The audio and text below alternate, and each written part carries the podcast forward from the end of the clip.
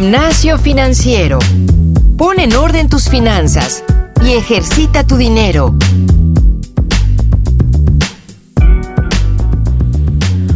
Hola, ¿qué tal, queridos podescuchas? Bienvenidos a este, el cuarto episodio de Gimnasio Financiero, en donde vamos a hablar de ahorro y de nuestro salario aquí en México.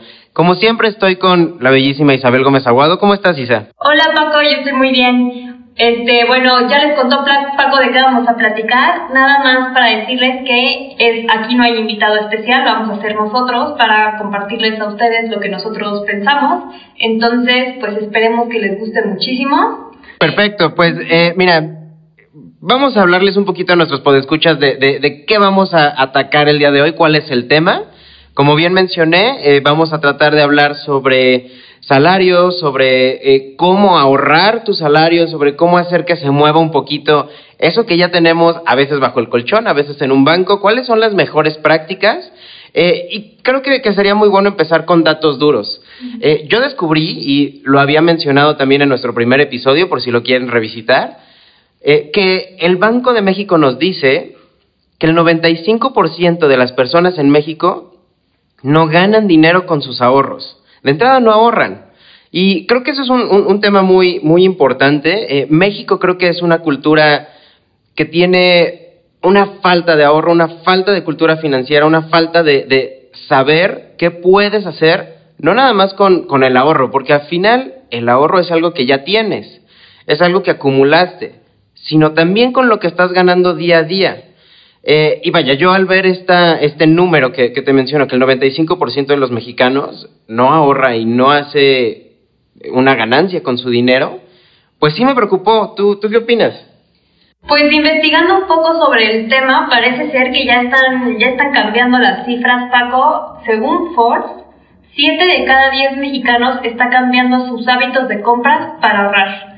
Cada vez son más los que procuran consumir nacional, que al final, quieras que no, aporta muchísimo a nuestra economía, este, da empleos y así. Y yo creo que con todo esto del fintech y la educación financiera, pues la gente ya, ya es más accesible invertir, ahorrar, pero no bajo el colchón, o, o saber cómo utilizar las herramientas financieras.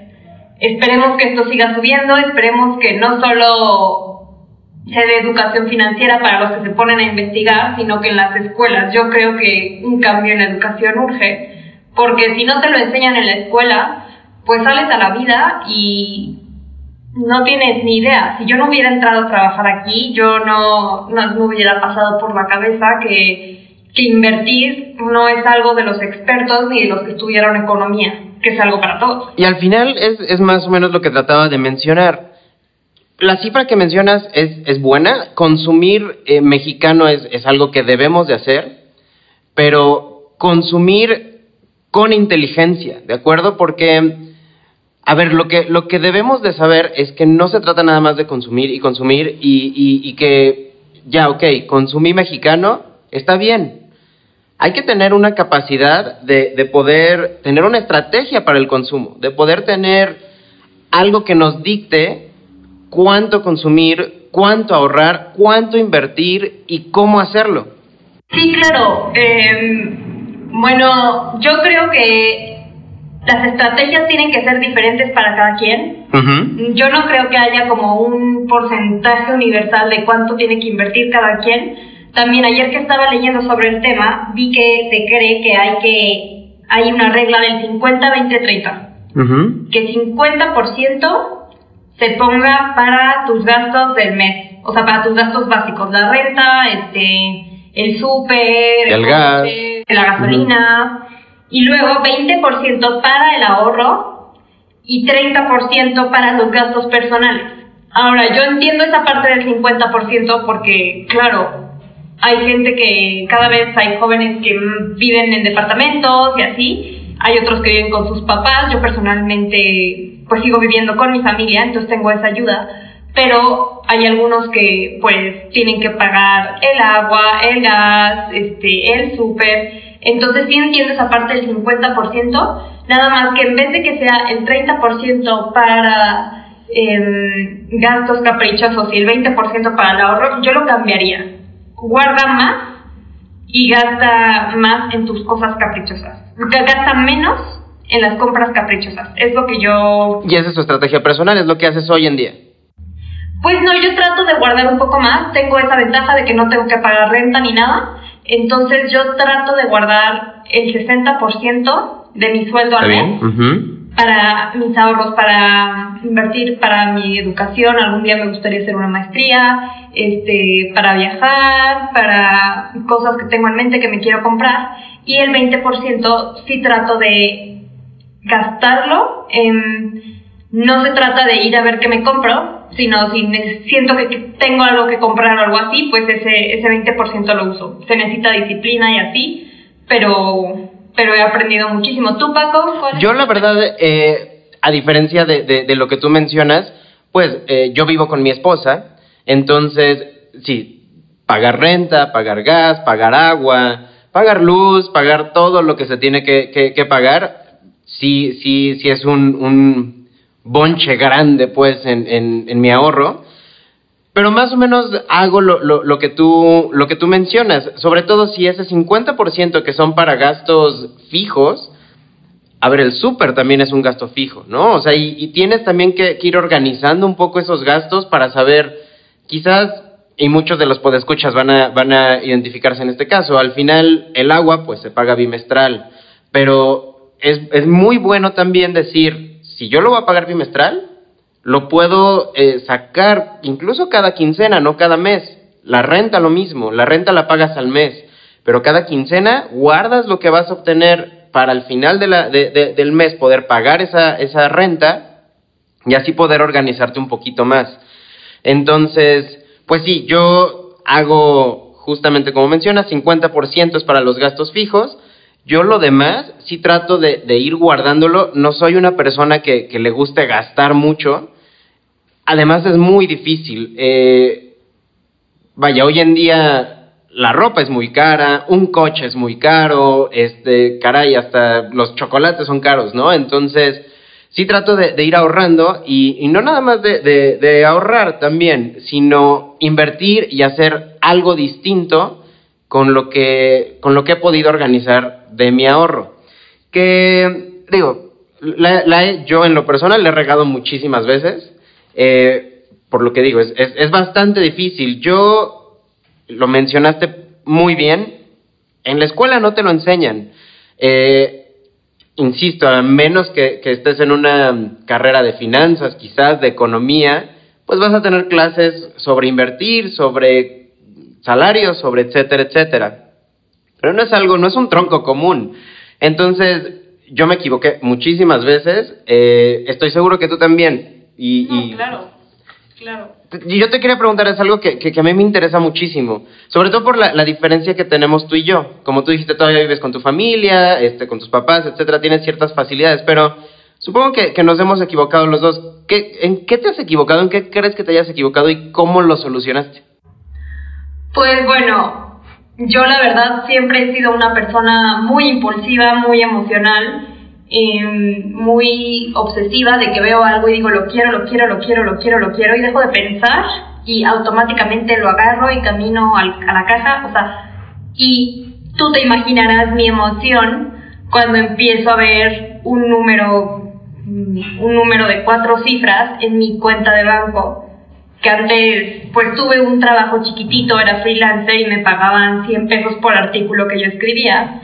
Entonces empiezo a ver un número más grande y los días que me pagaban, yo creo que mi mayor error fue dejarme llevar por la emoción del momento en vez de ponerte a pensar en el futuro, en tus metas, en lo que quieres alcanzar. Entonces, pues ese fue mi gran error, como ver que me habían pagado, entonces ir corriendo a ver qué, a ver qué se me pegaba. ¿Y cómo lo solucionaste ahora? Pues estoy súper agradecida de haber trabajado en una institución financiera. Claro. Que eso me ayudó porque empecé a invertir. O sea, vi la herramienta de inversión, vi que podía, porque veía que la inversión era algo lejos de mí, algo que no, no era para mí. O sea, nunca se me pasó por la cabeza invertir.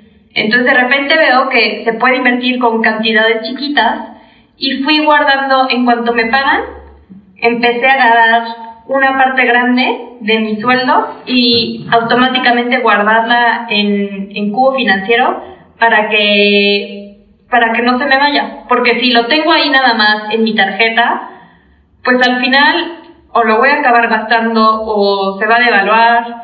Aprendí que si también, si nada más lo guardas ahí, como las primeras veces que dije, no, no, no puedo seguir gastando así, tengo que guardarlo. Entonces nada más dejaba que estuviera ahí en mi tarjeta. Y luego aprendí que, que no, que los precios suben y yo tengo que tener como la competencia en mi propio dinero con los precios que están subiendo.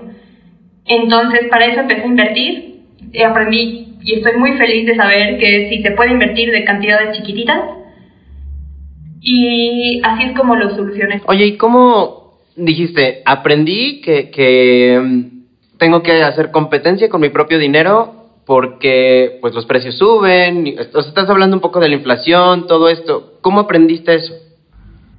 Pues leyendo muchísimo. Empecé a leer muchísimo como revistas online como Expansión, Forbes, empecé a escuchar a mis compañeros que sabían un poco más, empecé a preguntarle a la gente que estaba a mi alrededor que sabía más cómo funcionaba, pues para yo escribir, porque me gusta escribir sobre el tema, y me di cuenta que la, o sea, la inflación sube, baja, sube, baja, y aunque pareciera algo súper ajeno, afecta y pega. Claro. Entonces, para, para mantener orden, para para mantener el, el mayor control posible sobre mi dinero, se tiene que invertir. Se tiene que invertir. Si lo guardas ahí en tu tarjeta, pues es como si fueras perdiendo dinero. Porque mientras los precios empiezan a subir y tu dinero se queda igual, es como si bajara. Entonces, así fue como lo aprendí. Y Paco, ¿por qué tú no me platicas sobre tus mayores errores? Pues mira, yo creo que eh, el más grande que, que, tuve, y, espero que, que, sea una manera de recomendar a, los podescuchas que no lo hagan, eh, fue sacar una tarjeta de crédito y pagar el mínimo para no generar intereses. Eh, no, creo que tú no tienes todavía una tarjeta de crédito como tal, eh, o no sé si sí, si, me equivoqué. Pero bueno, al final tú pagas con tu tarjeta de crédito, pagas el mínimo para no generar intereses y de repente te empiezas a atrasar un pago, te atrasas dos y la deuda crece, crece y crece. Y crece de puros intereses y eso es algo que, que es bien difícil de solventar. Entonces, ese yo creo que fue mi, mi gran error. O sea, yo, yo de, de, repente me endeudé con una sola tarjeta de crédito y era enorme, ¿no? Dos cosas que hice para, para solventarlo. La primera fue, pues, consolidar la deuda. Eh, pides un préstamo, todo lo que, lo que obtienes del préstamo lo mandas hacia, hacia esa consolidación, hacia esa deuda que, que tenías. Y dos, y el más importante, dejé de tener tarjetas de crédito. Porque las tarjetas de crédito tienen, tienen quizás eso, ese peligro, ¿no? O sea, ves que, que tienes una fecha límite y piensas que la fecha límite es tu día de pago y no es así. Tú tienes un día de pago como tres semanas antes o incluso dos semanas antes, puedes hacer pagos anticipados para evitar atrasarte. Entonces, no atrasarnos con los pagos es algo importantísimo, no saben cuánto. Yo hoy sigo teniendo otra tarjeta de crédito que es un poquito más, este, pues, fácil de pagar y no me atraso y ya no tengo deudas, ¿no? O sea, el truco es no atrasarse con los pagos, ¿no? Así sean un par de días, ese par de días ya te puede generar intereses. Súmale otro par de días, otro mes, y otro par de días, otro mes, entonces es bien difícil. Entonces, yo creo que eso es, es definitivamente eh, un aprendizaje importantísimo que tuve y es algo que sí, que sí quiero que, que, se quede en nuestros podescuchas, ¿no? O sea, nunca atrasarnos con esos pagos, tener orden, tener organización con, con las deudas que tenemos, e ir solventándolas, pues, lo más limpio posible, lo más prolijo posible. Hablaste también sobre, sobre invertir tu sueldo. Eh, mencionas que tú estás invirtiendo en Cubo Financiero. Digo, yo también definitivamente creo que es un, un producto bueno, pero me has comentado tú sobre todo ya que estamos hablando de, lo que has leído, lo que has aprendido y lo que has escrito incluso para, para Cubo Financiero, que Les recomiendo muchísimo que, entren al blog de Cubo Financiero, blog.cubofinanciero.com. Eh, Isabel es, es pues la, la, principal escritora en ese blog y tiene información valiosísima. Eh, insisto, tú me has comentado a mí sobre otras oportunidades de inversión, otras cosas que se pueden hacer. ¿Qué le recomendarías a los podescuchas? Les recomendaría que conozcan distintas herramientas. No solo está la bolsa, no solo está CETES, no solo está eh, los bancos, hay diferentes herramientas, hay herramientas muy intuitivas y ahora con FinTech, pues yo creo que invertir se vuelve más accesible, tengas la edad que tengas, estés en la etapa de la vida en la que estés, invertir se ha vuelto muchísimo más accesible. Algo que está muy de moda ahora es las criptomonedas. Ah, claro. Eh, algo que también, o sea, leyendo e investigando de distintas fuentes, muchísima gente se está emocionando con esto de las criptomonedas. Yo lo que les aconsejaría a los podescuchas es que si quieren probar, si tienen la curiosidad, láncense, pero mm, yo no con mesura, ¿no? Yo no pondría todos mis ahorros ahí. Yo no pondría porque es algo demasiado, o sea, un día puede estar súper bien de maravilla y al siguiente día no. Tú, tú, tú me has contado que tú tuviste experiencia invirtiendo en criptomonedas. Yo invertí en Bitcoin, eh, me fue bien, un, un, tiempo, de repente empezó a bajar y la verdad, hablé de miedo en, al principio de, del podcast, ¿no? Esa, esa cultura de, no, es que voy a perder mi dinero, voy, y, pues pasó lo mismo. Eh, lo que sucedió también es que aquí sí se estaba perdiendo ya dinero, ¿no? Y, creo que muchos saben que, que, hoy en día el mundo de las criptomonedas es extremadamente volátil.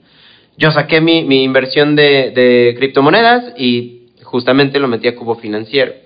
Me interesa lo que, lo que mencionas. No recomiendas que solamente en un instrumento, recomiendas diversificación entonces. Claro, recomiendo diversificación porque así aseguras un poco tu riesgo. Aseguras tu riesgo este, y haces que, que tu portafolio esté más variado. Entonces, si uno te falla, pues otro seguramente no te puede, o sea, no necesariamente todos te tienen que fallar, porque siempre implica cierto riesgo invertir. Ahora, algo o sea, regresando al tema de las criptomonedas, yo tengo una duda personalmente, Paco. Eh, platícame un poco, a ver, siempre hay riesgo. Siempre, siempre en cualquier instrumento en el que inviertas hay riesgos más chiquitos, hay inversiones más fijas, pero si criptomonedas incluye cierto riesgo, ¿qué, ¿qué diferencia le ves a los instrumentos de inversión más tradicionales? no es igual, de hecho no es mejor por el, el, nivel de riesgo. O sea, ¿tú qué dices? Pues mira, y, eso va a ser una pregunta buenísima que le vamos a hacer a, a, un invitado que quizás vayamos a traer, de, de que nos va a hablar su, eh, exactamente de criptomonedas, pero yo lo que te puedo decir es que la volatilidad de la criptomoneda es lo que la hace un poco más peligrosa que el resto. De hecho, relativamente más peligrosa que el, que el resto porque es muy difícil de pronosticar. Es extremadamente difícil de pronosticar por cómo está basada esa, esa, esa predicción de las, de las criptomonedas. Entonces, insistir, yo lo que hice fue quitar mi dinero de ahí y decidir por, de hecho, en Cubo Financiero hay un producto que se llama Cubo Plazo Fijo, en donde no hay riesgo. O sea, tú pones tu dinero en, en plazo fijo, lo dejas un año, en un año no haces absolutamente nada y simplemente tienes 11% más cuando termine el año. Así de sencillo. A mí también me gusta mucho invertir en plazo fijo. De hecho, lo que yo hice es poner mi inversión a 7 días y poner que se reinvierta todo, la cantidad inicial más el saldo. Entonces, cada 7 días se invierte mi dinero, se, se reinvierte. inversión y se reinvierte y se reinvierte y se reinvierte. Entonces vas acumulando ganancia. Ganancia, exacto. Muy bien. Pues Isa, la verdad es que como, como siempre, este es un episodio de 15 minutos. Tenemos poco tiempo y ya se nos está acabando. La verdad fue un gran placer platicar contigo. Eh, esperamos que, que, que para ustedes, escuchas también haya sido algo pues nutritivo, sobre todo para sus finanzas. Eh, nada más cerrar. Yo en lo personal sí quiero que el mensaje sea nunca atrasarnos en los pagos y tener una gran organización en, en nuestro dinero, en nuestros ahorros y en nuestras inversiones. Importantísimo. ¿Tú cómo lo concluyes? Yo creo que es muy importante la reflexión antes de actuar. Ya sé que es algo que nos dicen en la escuela toda la vida, pero, pero a mí, o sea, en mi experiencia, a mí me costaba muchísimo trabajo como sentarme a pensar, a ver, ¿para qué quiero esto? Y realmente las cosas que te puedes comprar te emocionan tantito los primeros dos días y luego ya, o sea, parece que es consejo de mamá a niños chiquitos, pero es algo que todavía nos pasa a los adultos. Entonces yo les, yo quiero que se lleven que hay que reflexionar muy bien antes de comprar. Y pues estuve encantada de estar aquí con ustedes. Muchísimas gracias, Paco. Muchas gracias. Recuerden que nos pueden contactar a mi correo personal en, en Cubo Financiero, que es franciscojavier, arroba cubofinanciero.com, cubo con K. A mí, isabel.gómez, arroba cubofinanciero.com. También recuerden que este es un podcast semanal. Cada semana, todos los viernes, van a encontrarnos en cualquiera de sus plataformas preferidas, en iTunes, en Spreaker. Eh, vaya, simplemente suscríbanse y van a recibir este episodio gratuitamente cada semana. Y pues los veremos la próxima semana. Yo soy Francisco Javier. Yo soy Isabel Gómez Aguado y esto es Gimnasio Financiero. El entrenamiento de hoy ha terminado. No olvides reforzar tus finanzas todos los días y compartirlos con tus amigos. Te esperamos la próxima semana en Gimnasio Financiero.